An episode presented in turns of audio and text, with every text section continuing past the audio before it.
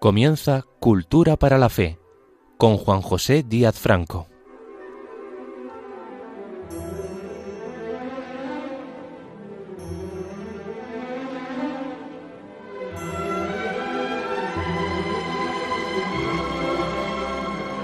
Bienvenidos a una nueva edición del programa Cultura para la Fe, su programa. Paz, bien y unidad para quienes nos sintonicen, pero un poco más especialmente para quienes lo hagan desde alguna situación de enfermedad o de precariedad física o psíquica, como es habitual en este espacio de Radio María. En el programa de hoy hablaremos una vez más de Jesús. ¿De quién sino? Lo digo porque todos los programas de esta sección Bajo la capa superficial de la cultura, tienen por principio y fin su inspiración en la fe en Cristo y en su Iglesia, como categoría única y principal. Hablar de otras cosas no dejan de ser anécdotas que ilustran la categoría. En esta ocasión, trato de reflexionar con ustedes sobre el humorismo evangélico en general, y particularmente del sentido del humor de Jesús aunque humorismo y sentido del humor no sean exactamente superponibles y tengan sus matices, según veremos. En 1964, Elton Truevold, en su libro El humor de Cristo, sugiere que tenemos que admitir que Jesús bromeaba en ocasiones y que no siempre hablaba con el mismo registro emocional. En contra de ello, la inercia de la piedad cristiana solapa el ingenio y el humor de Jesús, considerando al menos como irreverente ponerlo de manifiesto, en el contexto de una religión tan consistente y tan seria como la nuestra, presuntamente incompatible con las bromas y lo ficticio. Según la Real Academia Española de la Lengua, el humor es la propensión más o menos duradera a mostrarse alegre y complaciente.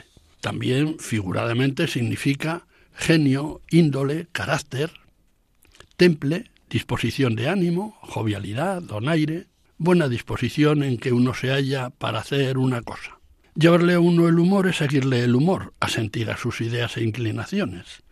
Remover humores es inquietar los ánimos. Estos rasgos de humor y otros que se inscriben en la conducta humorística es lo que trataremos de poner de relieve en esta ocasión. Los cuatro evangelios aportan detalles de la vida, obras y doctrina de Jesús, concentrando la atención y la intención en la figura del Salvador, en su forma de proceder eh, y en sus reacciones humanas durante la predicación de la Buena Nueva, es decir, su mensaje evangélico, dirigido primero a sus discípulos, luego al pueblo fiel que escuchaba asombrado aquellas palabras tan humanas y tan divinas, y finalmente también a los letrados de la Torá, de la ley mosaica, que le espiaban, escudriñando dolosamente el origen de tan alto, tan insólito y tan controvertido mensaje como el que proclamaba aquel joven y asombroso rabí Galileo, que atraía irresistiblemente a la masa popular. Nuestra adoración devota por la figura de Jesús nos convierte en curiosos indagadores, no ya solo y sobre todo de sus palabras de vida, sino también de las anécdotas, de las actitudes humanas, de los pequeños detalles que a lo largo de los cuatro relatos evangélicos nos pintan sus autores. Apóstoles, dos de ellos, Mateo y Juan, designados por el mismo Jesús como parte de los doce primeros, y los otros dos, Marcos y Lucas, discípulos de Pedro y Pablo. Los Evangelios no son biografías de Cristo en sentido estricto, ni tampoco estudios concienzudos dedicados a describir el perfil psicológico de un maestro carismático, como se le consideraba por sus contemporáneos. Tratan sobre todo de transmitir el mensaje espiritual que Jesús trajo a la tierra, recordando sus altas enseñanzas en medio de las vicisitudes que vivieron junto al que los eligió, en medio del paisaje y del paisanaje que históricamente le rodeó, desde su humilde pero prodigioso nacimiento hasta su muerte redentora en un ignominioso instrumento de suplicio como la cruz en que le sacrificaron los romanos a petición del propio pueblo judío instigado por sus ciegos dirigentes. El drama de la vida y muerte de Jesús Contiene muchos elementos de serenidad ante las contrariedades, de superación amorosa de las decepciones, de tolerancia ante la incomprensión y la traición, de angustia, dolor y llanto ante el sufrimiento y la violencia. Y contiene también, aunque en menor número, elementos compatibles con lo que suele traducirse por humorístico. No podemos sorprendernos de que en el relato evangélico no aparezcan, referidas a Jesús, manifestaciones estridentes de alegría, como podían ser la risa, la carcajada o la burla, que hubieran sido posibles como expresión desatada de uno más de los rasgos pasionales abundantes en los relatos evangélicos, manifestando así la plena humanidad de Jesús. Lo cual no quiere decir que Jesús no dejara entrever, como en este caso sí recogen los evangelistas, un finísimo sentido del humor en muchas escenas de su vida pública. Este será el motivo de la reflexión en la que espero que me acompañen también hoy. Como decía, no podemos dejar de reconocer la presencia de intensos movimientos pasionales en el carácter de Jesús diseminados por los Evangelios, y que dejan ver tanto su ternura o su compasión como su indignación o su llanto. Era verdadero Dios, pero también verdadero hombre. De su humanidad y de sus sentimientos nos queda el recuerdo de muchos pasajes, algunos contradictorios con su habitual ponderación y masedumbre, y otros desconcertantes por su exigencia radical. Recordemos, sin referencia textual, eh, porque está en el ánimo de todos esos pasajes, algunos de estos momentos de exigencia radical. No he venido a traer la paz, sino la guerra. El que ama a su padre y a su madre más que a mí no es digno de mí. El que no renuncia a todo cuanto posee no puede ser mi discípulo. O también, nadie puede servir a dos señores, no podéis servir a Dios y al dinero.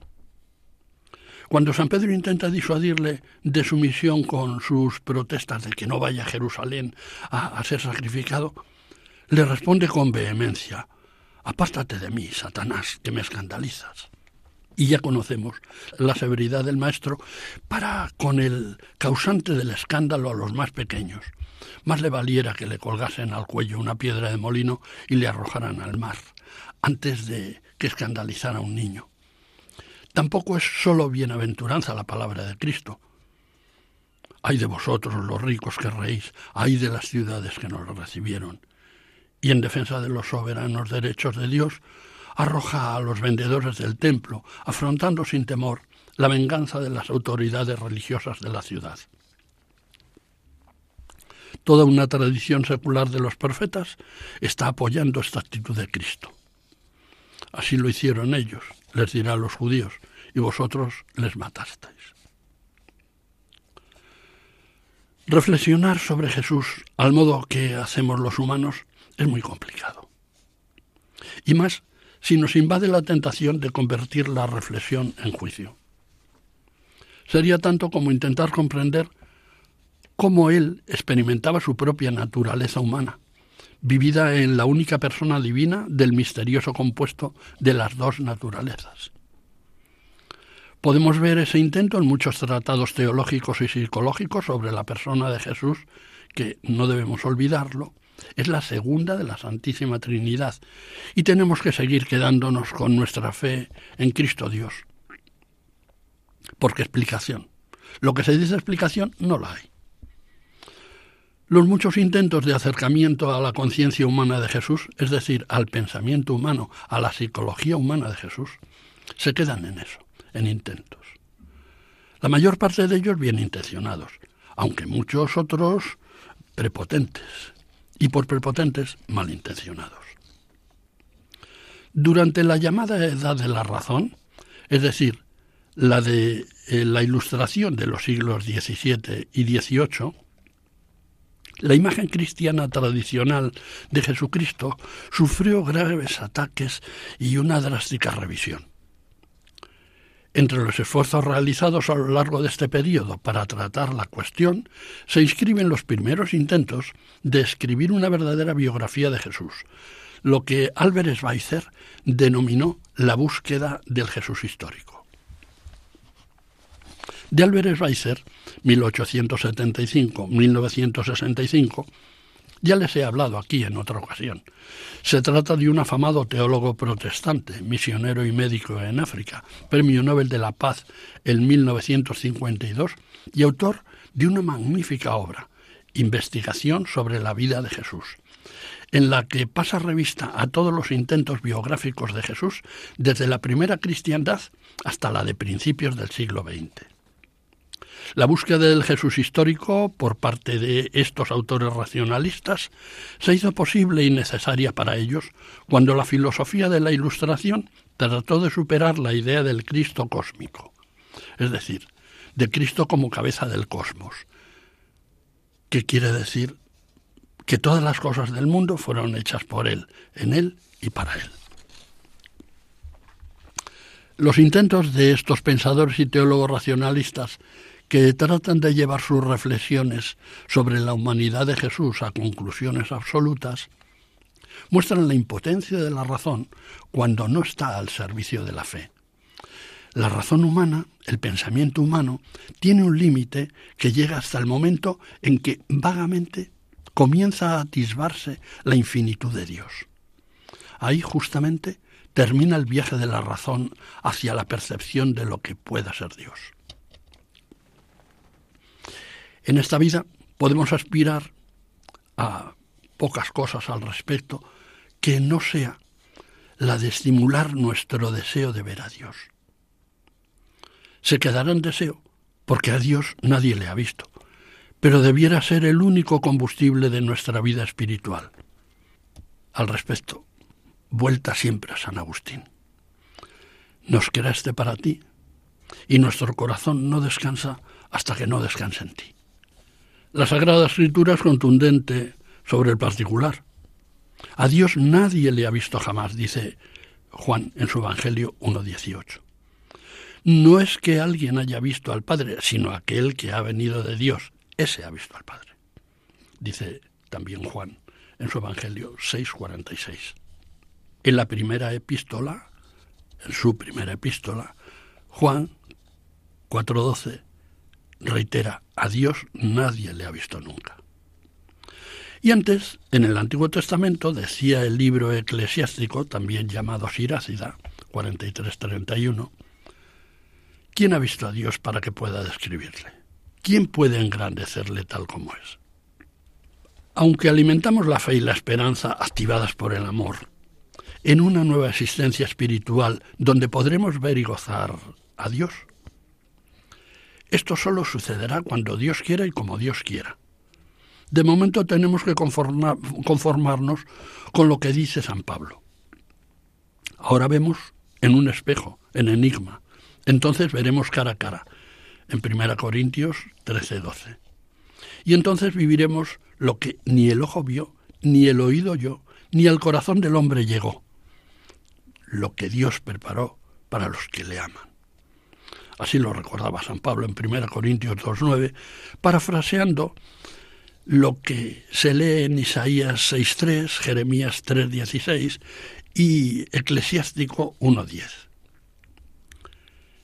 Y esto, esta visión, la haremos mediante esa facultad añadida del lumen glorie, que es la capacitación que intuyen los teólogos como necesaria para que el entendimiento de la criatura sea elevado y fortalecido sobrenaturalmente para acceder a la visión directa de Dios cuando Dios quiera que sea, previsiblemente en la vida eterna para la que nos preparamos en esta previa que Él mismo nos ha regalado. Entre tanto, pululamos por la vida temporal tratando de rastrear la imagen y la presencia de Dios con esa ocasión única y providencial que Él mismo nos ha brindado mediante la presencia de Jesús entre nosotros, permitiéndonos seguir su rastro, sus hechos y dichos, mientras estuvo entre nosotros, e identificarnos con Él todo lo posible. Permitan ahora que les ofrezca un primer intermedio musical. Este intermedio musical eh, voy a referirlo al ambiente israelita en que hoy estamos moviéndonos por el tema que tratamos. Voy a recordarles una canción con la que concurrió Israel al Festival de Eurovisión de 1978.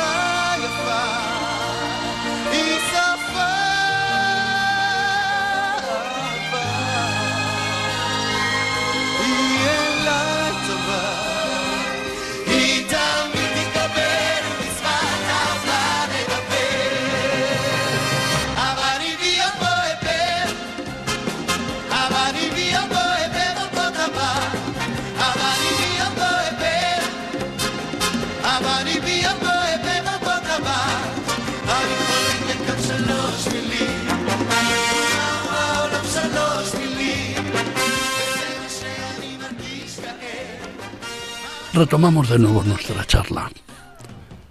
Estamos en Radio María y este es su programa Cultura para la Fe.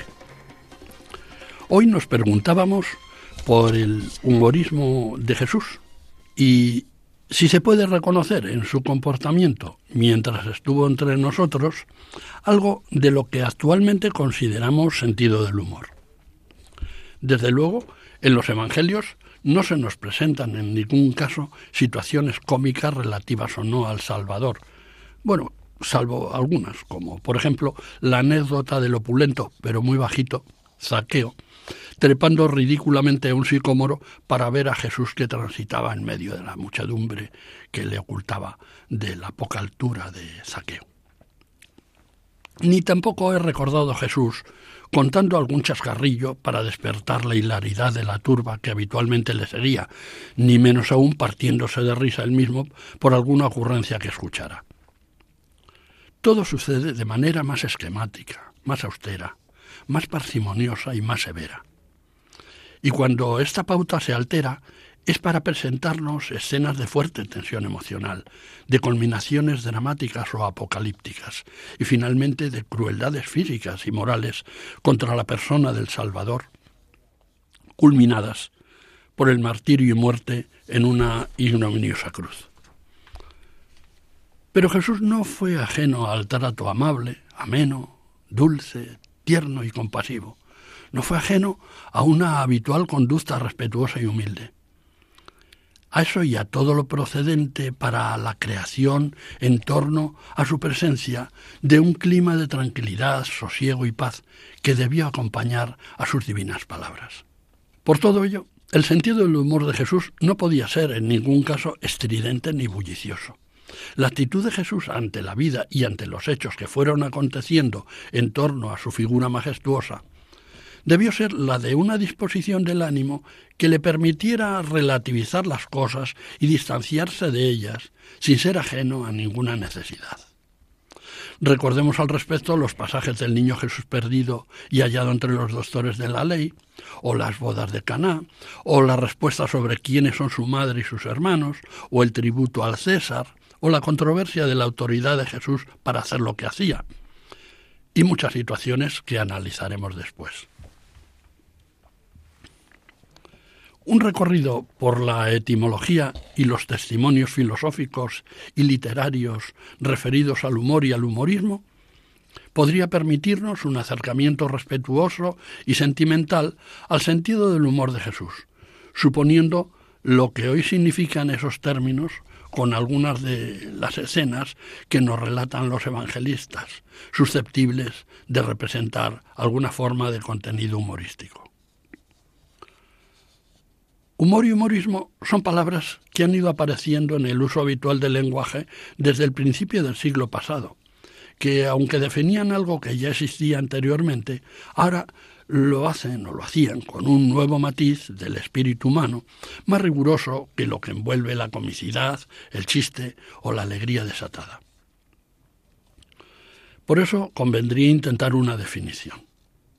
Pero es que el humorismo es algo más fácil de entender que de definir. En el fondo, se supone que su propósito es justificar al humorista, provocando u observando la degradación de los demás.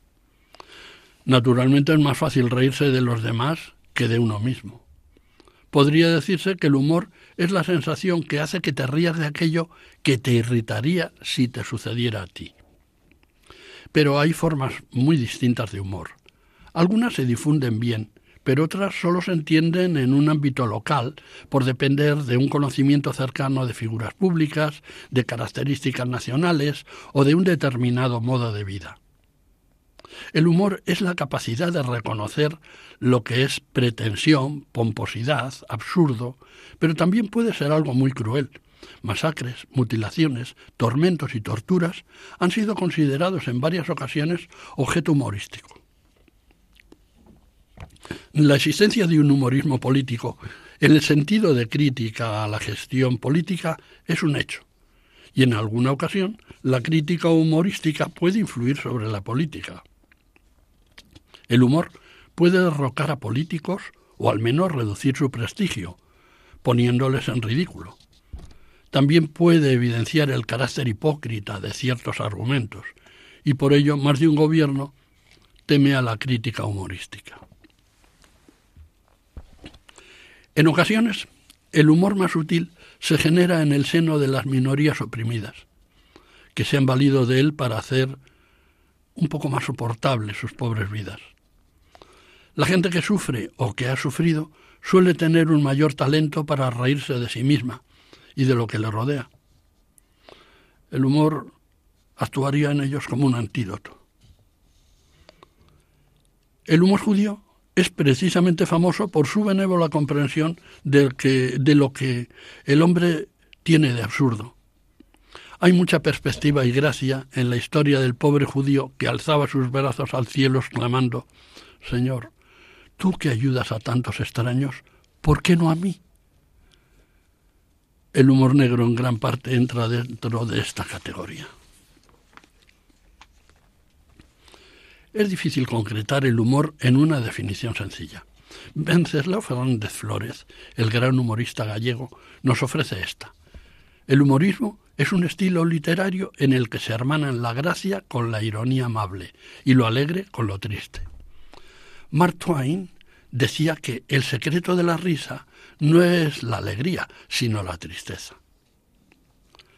La risa y el llanto se hermanan en parte en el humorismo profundo, haciendo bueno el lema del filósofo y teólogo dominico y hereje impenitente Giordano Bruno, 1548-1600. Intristicia hilaris, in hilaritate tristis. En la tristeza risa, en la hilaridad tristeza. Así que el humor y el humorismo, lejos de la superficialidad de lo ameno y gracioso, alberga el reto intelectual de profundizar en la cosa tratada y asimilar desde la superioridad del intelecto las últimas esencias y consecuencias del acto de comprender y aprehender los hechos humanos. Simon Freud opinaba que el ingenio humorístico no es más que un mecanismo de defensa frente a determinadas situaciones que plantea la vida moderna. Actualmente otros autores consideran que existe una correlación entre la creciente complejidad de la vida del hombre en la sociedad industrial y las dificultades con que se desarrolla la vida cotidiana y el despliegue de un humor ácido, sarcástico, punzante. Sea como fuere, el hecho es que el humor constituye una forma de afrontar determinados problemas cotidianos, un mecanismo psíquico que en unas ocasiones denota irritación y agresividad y en otras actitud defensiva, aunque a veces puede reducirse a un simple pasatiempo. En su obra O segredo do humor, El secreto del humor, publicada primero en gallego y luego traducida al español por su autor, Celestino Fernández de la Vega, dice este cultísimo y profundo escritor gallego que el juego con las circunstancias atenuantes es el juego predilecto del humorismo. Pero para atenuar una cosa no hay mejor procedimiento que relativizarla. Por eso, el humorismo es un sutil juego de relaciones y relativizaciones. Siempre que el humorista nos presenta algo, nos está invitando al mismo tiempo a que miremos para otro lado. Esto es, en el humorismo hay siempre una presencia directa y una presencia alusiva, un traer a juego, a aludir, a ludere, a jugar. Una alteridad, otra cosa u otro aspecto de la misma cosa. Para no sucumbir al dolor no hay nada mejor que reírse de él, que buscarle un sesgo risible. Para no enfangarse en la risa no hay cosa mejor que buscarle el lado triste, que suscita la compasión y la piedad. Al responder a una situación conflictiva, antes de entregarnos a la desesperación trágica o a la despreocupación cómica, debemos esforzarnos por mantener la serenidad y la mejor manera de no perder la cabeza consiste en vigilarnos a nosotros mismos en una especie de desdoblamiento de la personalidad. Alguien que es capaz de verse a sí mismo demasiado indignado encuentra cómica su indignación y la corrige en el acto. Quien percibe la frivolidad, la incomprensión de su risa, se pone grave, deja de reír. El humorismo no nos deja llorar ni reír a gusto, porque humorismo es en el fondo un afán de comprender. Los humoristas obedecen sin saberlo a un precepto ético del gran filósofo de origen español sefardí, Baruch Spinoza, que dice, non ridere, non luyere, ne que detestari, sed intelligere. No reír, no llorar, no despreciar, sino entender. Es una máxima fantástica que a mí me ha parecido siempre de un enorme calado.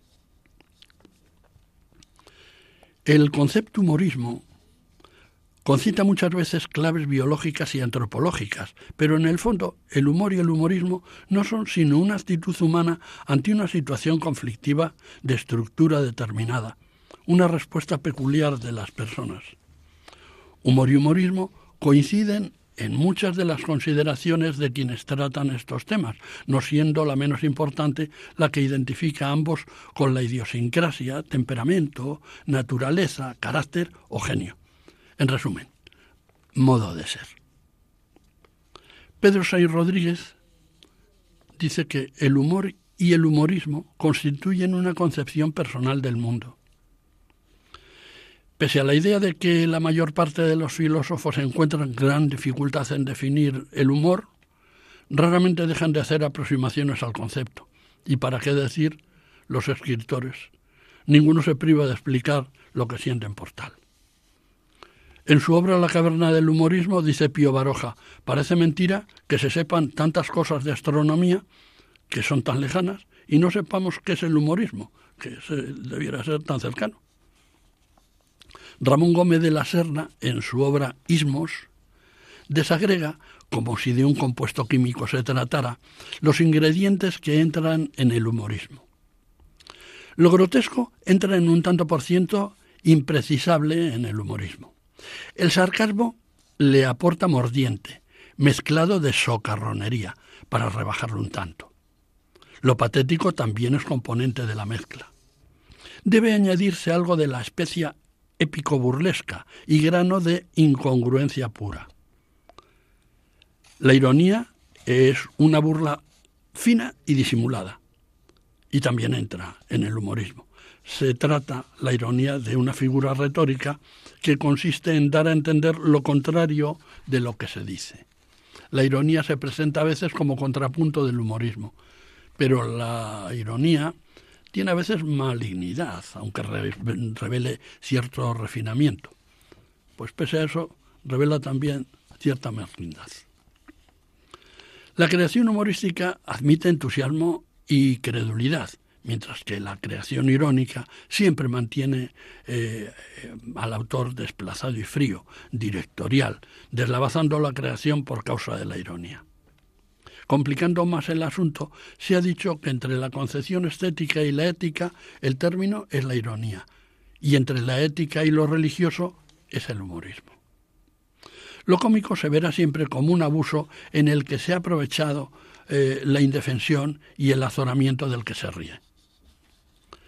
Hay quien ve ridículo, mm, el ridículo como la base del humorismo, pero ni lo ridículo ni lo cómico son base del verdadero humorismo. Tampoco se confunde humorista y bufón, que eso sería delito de lesa majestad, pues que el humorista es el rey con facultad de juicio y de ironía. El buen humorista no exige que se ría, porque la risa, después de todo, es un acto tan esporádico como el estornudar. Lo satírico constituye una crítica reflexiva y didáctica, sin el lado de libre inspiración que hay en lo humorístico. Lo epigramático es lo más episódico del humorismo y su sentido es de retorsión sobre una agudeza. La hipérbole es una figura literaria que consiste en aumentar o disminuir exageradamente aquello de que se está tratando. También supone exagerar una circunstancia, relato o noticia. Como se ve, quedan fuera del humorismo las sustancias con que se le imita. El chiste, que es el humorismo que se arrastra, el retruécano, que es una cosa mecánica, la tomadura de pelo, que es una cosa barrio bajera, el choteo, que es matonismo chulesco, y la burla, que no cree en lo que dice y que cuenta con lo ridículo, impiedad de que carece el humorismo. En su obra El humorismo afirma Luigi Pirandello que la raíz del humorismo se hunde en lo humano, en lo más genuino y exclusivamente humano, la facultad razonadora mediante la cual se analiza o descompone el propio sentimiento o los sentimientos ajenos. El humorismo, no es más que una lógica sutil. Los humoristas son lógicos que viven en medio de los absurdos de la retórica y de la visión unilateral de la vida. Pirandello entiende que el humorismo nace del dualismo vivir y verse vivir, o a veces vivir y ver vivir. Las condiciones del verdadero humorista convienen y convergen en la persona de Jesús, siempre único, siempre por encima de todo.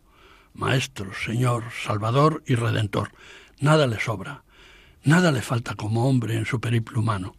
Otra cosa es saber entenderlo. Aquí, modestamente, se está intentando.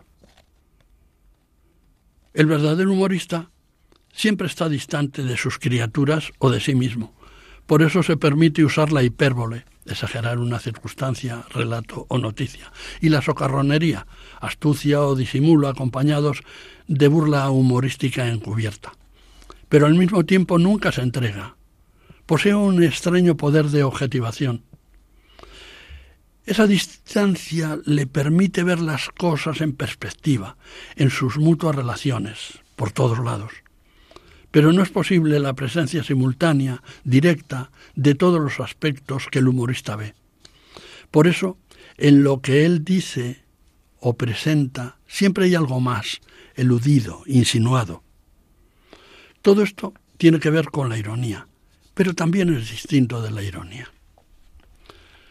Permitan ahora un segundo intermedio musical. En este caso, eh, los ofrecemos un fragmento de una comedia musical que tuvo éxito en su momento. Eh, se titulaba El violinista en el tejado y el protagonista, un judío eh, artista completo, actor y cantante, eh, interpretaba diversos temas de los cuales les ofrecemos ahora uno de ellos. If I were a rich man,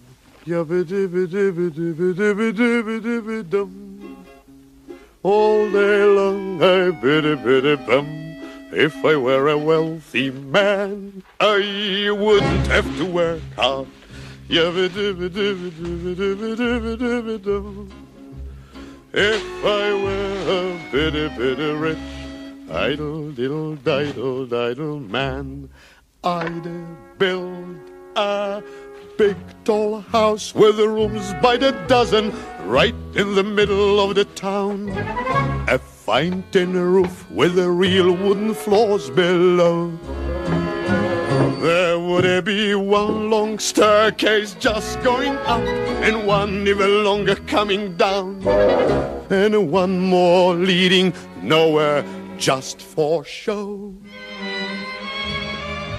I'd fill my yard with chicks and turkeys and geese and ducks for the town to see and hear. Squawking just as noisily as they can.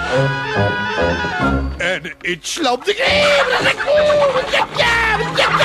will land like a trumpet on the ear. As if to say, here lives a wealthy man.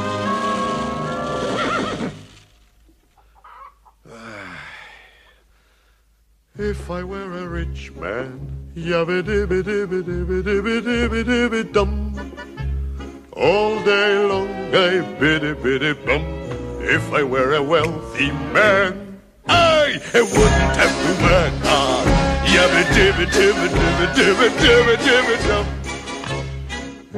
Escuchas Cultura para la Fe, un programa de Radio María que dirige Juan José Díaz Franco. Puedes enviarnos tus comentarios al correo cultura para la fe radiomaria.es. Reanudamos nuestro espacio Cultura para la Fe. Les habla Juan José Díaz Franco.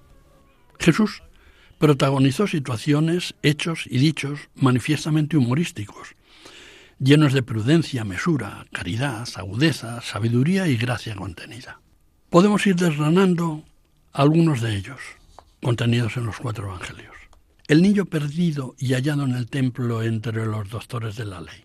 Cuando sus padres le reprochan que haya desaparecido tres días sin dar señales de vida, él les recuerda que si no sabían, que debía ocuparse de las cosas de su padre. Es sorpresivo, por insólito, que un niño de 12 años, recién incorporado a la sociedad judía o a punto de hacerlo, debata de tú a tú con los sabios oficiales de la teocracia judía altas cuestiones teológicas. Y resulta ingenuo o cómico suponer que sus padres o cualquier persona sensata no se sorprendieran por ello.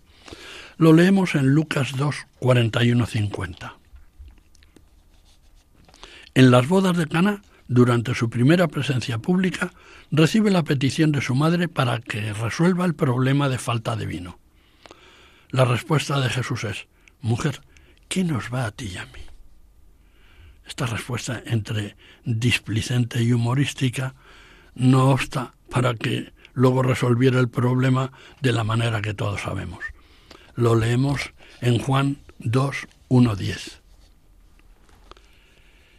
El episodio del llamamiento de los apóstoles es una humorada del Divino Maestro que en esta ocasión, de manera solemne y divertida a la vez, designa a algunos de sus apóstoles por su nombre de pila y por un apodo añadido que él se inventa en el momento o que ya tenían previamente como sobrenombre o alias.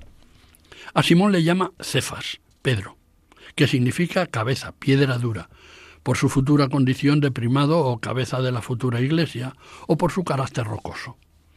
A los hermanos Santiago y Juan los hijos de Cebedeo, le rebautiza como Boanerges, que significa hijos del trueno, quizá por su vozarrón estruendoso o su aspecto rudo, al menos en el caso de Santiago. A Bartolomé le apoda Dídimo, que significa gemelo. Todo eso lo leemos en Mateo 10.1.4, Marcos 3, 13, 19 y Lucas 6, 12, 16. De carácter jocoso y festivo puede considerarse la manera de referirse Jesús a Herodes, que había mandado decapitar a Juan el Bautista por eh, capricho de Herodías, la mujer de su hermano. Leemos en Lucas 13, 31, 32. Se acercaron unos fariseos y le dijeron, Sal y vete de aquí, porque Herodes quiere matarte. Y él les dijo, Hice decir a esa raposa, o a ese zorro, lo siguiente. Yo expulso demonios y llevo a cabo curaciones, hoy y mañana, y al tercer día soy consumado. Conocí una versión alternativa de este pasaje en la que no partía de Jesús la iniciativa de llamarle raposa, sino que ese apodo lo tenía ya entre los judíos por su astucia y su carácter sanguinario. Entonces habrían venido a decirle a Jesús, ¿qué ha dicho la raposa esto y lo otro? Y Jesús contestaría, pues sí, sí decís a la raposa lo otro y lo demás allá. Cuando los fariseos le tienden una trampa sibilina, preguntándole si es lícito pagar el tributo al César, Jesús les pide que le muestren una de las monedas con las que se paga el tributo, preguntándoles de quién es la imagen que aparece en ella. Y cuando le responden que es del César, sentencia aguda y oportunamente aquello de dad al César lo que es del César y dad a Dios lo que es de Dios. Imposible imaginar una respuesta más humorística, más fina y más contundente. Lo leemos en Mateo 22, 15, 22, Marcos 12, 13, 17 o Lucas 20, 20, 26. El episodio de la hemorroísa, cuando la mujer hace cuestión de fe y de curación llegar a tocar a Jesús, rodeado y bloqueado por la multitud que impide acercársele, y pese a todo logra hacerlo, provoca el comentario entre humorístico y sorprendente de Jesús. ¿Quién me ha tocado?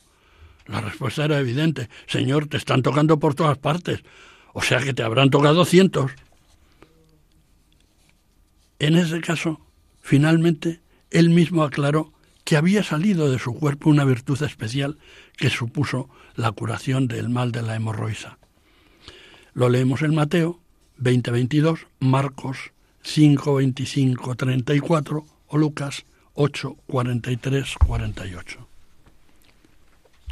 La ambición de Santiago y Juan, acompañados de su madre, pidiendo descaradamente y en detrimento de los demás apóstoles el privilegio de ocupar en su gloria el mejor lugar, junto a él, junto al Maestro, muestra por su egoísmo un humor infantil que suscita una respuesta adecuada y un tanto irónica, melancólica y exigente de Jesús, ofreciéndoles la alternativa del sufrimiento y el martirio junto a él en Mateo 20, 20, 23 y en Marcos 10, 35, 40.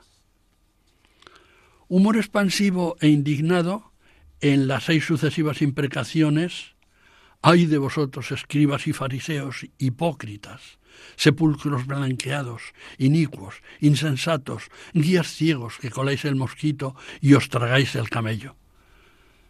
Humor indignado, digo, en estas expresiones que no dejan de tener también su punto eh, de fondo de, humor un poco decepcionado. Lo leemos en Mateo 23, 13, 28 y Lucas 11, 39, 48. En la expulsión de los vendedores del templo leemos, entró Jesús en el templo y echó fuera a todos los que vendían y compraban en el templo. Volcó las mesas de los cambistas y los puestos de los vendedores de palomas, y les dijo, está escrito, mi casa será llamada casa de oración, pero vosotros estáis haciendo de ella una cueva de bandidos. Es también un humor eh, ácido, pero que no deja de ser un elemento disruptivo dentro de la conducta eh, habitualmente apacible del maestro. Lo leemos en Mateo 21, 12, 13, Marcos 11, 11 y también 15 y 17, y en Lucas 19, 45, 46. En esta ocasión se incorpora también el Evangelio de Juan, en Juan 2, 14, 16. El episodio de la higuera estéril y seca eh, se plantea de esta manera.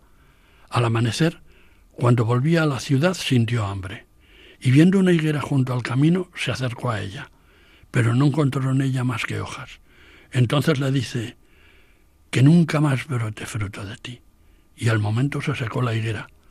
Al verlo, los discípulos se maravillaron, porque realmente no entendían por qué había sucedido aquello y la humorística, en este caso eh, casi de humor negro, negativa de, del maestro a que ese árbol siguiera floreciendo. Y además no era la época, pero eh, así lo manifestó el maestro. está en Mateo 21, 18, 20, en Marcos 11, 12, 14 y también 20, 24 y en Lucas 13, 6, 9. la hipérbole de os aseguro que es más fácil que un camello pase por el ojo de una aguja que un rico entre en el reino de los cielos, suscita también un comentario o una actitud pues entre sorprendida y, risible. Eh, eh, lo encontraremos en Mateo 19, 23, 30, Marcos 10, 23, 27 y Lucas 18, 24, 27. En la controversia sobre la autoridad de Jesús podemos leer, mientras enseñaba en el templo, se le acercaron los sumos sacerdotes y los ancianos del pueblo diciendo, ¿con qué autoridad haces esto? ¿Y quién te ha dado tal autoridad? Él le responde, el bautismo de Juan, ¿de dónde era? ¿Del cielo o de los hombres? Los aludidos cuchichean entre sí ridículamente para acabar respondiendo, no lo sabemos. Y Jesús le replica, pues tampoco yo os digo con qué autoridad hago esto. Lo leemos en Mateo 21, 23, 27, en Marcos 11, 27, 33 y en Lucas 20, 2, 8. Le presentan unos niños a Jesús y tratan de apartarles los discípulos, pero Jesús se enfada y les exige que les dejen acercarse a él. Y abraza, se supone con el mejor de los humores, a los niños y les bendice poniendo las manos sobre ellos. Lo leemos en Mateo 19, 13, 15, Marcos 10, 13, 16, Lucas 18, 15, 17. En ocasión parecida, contemplando unos niños, dice el maestro, y al que escandalice a uno de estos pequeños que creen, mejor es que le pongan al cuello una de esas piedras de molino que mueven los asnos y que le echen al mar en Marcos 9:42, Mateo 18:69 y Lucas 17:12. A San Pedro eh, mm, se le helaría el ánimo, aunque eh, en el fondo él sabía que era de puro amor, la situación que acontece cuando tras haber hecho su confesión de fe en, que Jesús es el Mesías y recibiendo y recibida la confirmación de, de Jesús como primado de la iglesia naciente, pues a renglón seguido, un poco más adelante en el guion evangélico, Jesús le abronca con dureza porque Pedro quiere disuadirle de la idea de que vaya a morir a Jerusalén. Y Jesús, poseído lógicamente de, del ministerio que le trae a la tierra, le responde eh, con una indignación contenida y seguramente con mucha más pasión humorística que otra cosa. Apártate de mí, Satanás, que me escandalizas, porque tus pensamientos no son de Dios, sino de los hombres. En Mateo 16, 22, 23, Marcos 8, 31, 33 y Lucas 9, 22. En Marcos 3:21 leemos, se enteraron sus parientes de dónde estaba y fueron a hacerse cargo de él porque decían, está fuera de sí, está loco. Juan 7:5 apostilla, es que ni siquiera sus hermanos creían en él. Y en Juan 7:19 leemos de nuevo, muchos de ellos decían, tiene dentro un demonio y está loco. ¿Por qué le escucháis? Esto es una de tantas cosas que tuvo que eh, padecer Jesús cuando, por razón de su evangelio, la gente, incluidos sus propios allegados, eh, no entendían lo que decía con tanta profundidad. En Marcos 3, 31, 35 leemos, Llegan su madre y sus hermanos y quedándose fuera le envían a llamar.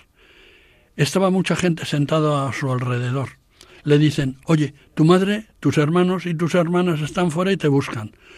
Él responde, ¿quién es mi madre y mis hermanos? Y mirando en torno a los que estaban sentados en corro a su alrededor, dice, estos son mi madre y mis hermanos.